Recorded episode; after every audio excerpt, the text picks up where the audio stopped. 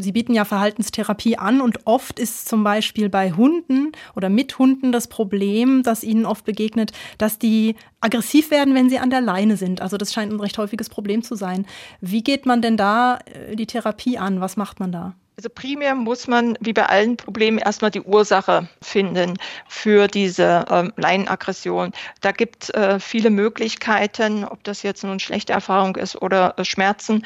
Aber eines der häufigsten äh, Probleme oder eine der häufigsten Ursachen ist, dass die Hunde eigentlich ähm, Angst haben vor dem, was entgegenkommt, weil der andere Hund, der Mensch frontal äh, auf sie zukommt gerade wenn man jetzt auf dem Fußweg geht, keiner weicht aus, äh, sondern man geht frontal aufeinander zu. Das ist äh, bedrohlich für die Hunde.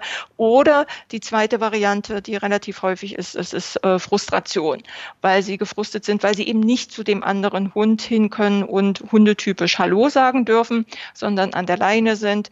Der Besitzer möchte nach A oder B laufen und hat eben keine Zeit dass die Hunde miteinander äh, erstmal Kontakt haben und das ist frustrierend und dieser Frust entlädt sich dann äh, häufig erstmal ins, im Bellen oder eben auch in aggressiven Verhalten.